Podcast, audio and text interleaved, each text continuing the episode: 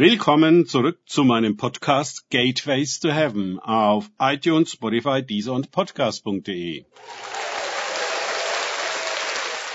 Mein Name ist Markus Herbert und mein Thema heute ist Danke. Weiter geht es in diesem Podcast mit Lukas 17, 16 bis 18 aus den Tagesgedanken meines Freundes Frank Krause. Einer aber dankte Jesus. Und das war ein Samariter.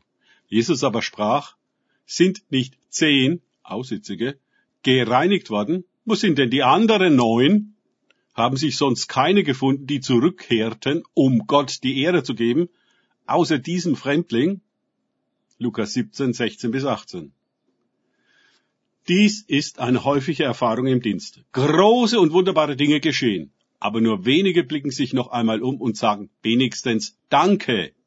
Kaum geht es ihnen besser, eilen sie voran und ihren Geschäften nach und sind weg. Sie sind ganz bei sich selbst. Jesus scheint als Mittel zum Zweck gedient zu haben. Er hat, Gott sei Dank, funktioniert. Und nun kann alles weitergehen wie gehabt. Ich kann das einerseits verstehen, denn diese Aussätzigen in Lukas 17 zum Beispiel waren furchtbar isoliert und verstoßen.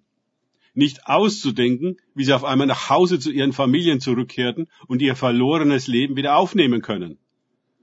Einer aber nahm sich dennoch die Zeit und kehrte noch einmal zu Jesus um und verherrlichte Gott mit lauter Stimme. Er sah nicht nur die Gabe, sondern den Geber dahinter. Er schätzte nicht nur den Segen, sondern achtete auch den, der segnet. Heute, in unserer humanistisch und materialistisch geprägten Kirchen, geht es viel um die Gaben und den Segen.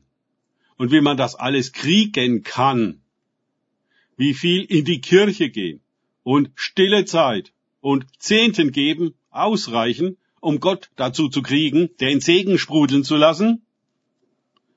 Wiederum, ich verstehe, dass alle etwas kriegen wollen und sich die Frage stellen, welchen Nutzen sie von Gott, dem Glauben und der Gemeinde haben. Manche sind enttäuscht, weil sie viel eingesetzt haben und so wenig dabei herausgekommen ist. Gott funktioniert nicht. Sein Wort erfüllt sich nicht. Warum? Erbitterte theologische Diskussionen werden darum geführt, wen Gott wie segnen darf und wen nicht.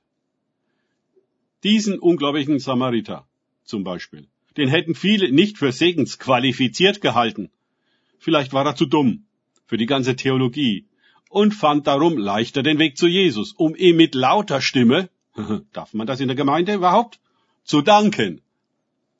Es sollte uns auffallen, wie voll die Bibel von unqualifizierten Menschen, angefangen mit einem Mörder namens Mose im Alten Testament bis zu dem schlimmsten Christenverfolger namens Saulus im Neuen Testament ist. Ich denke, an dem Verhältnis 1 zu 10 hat sich nichts geändert.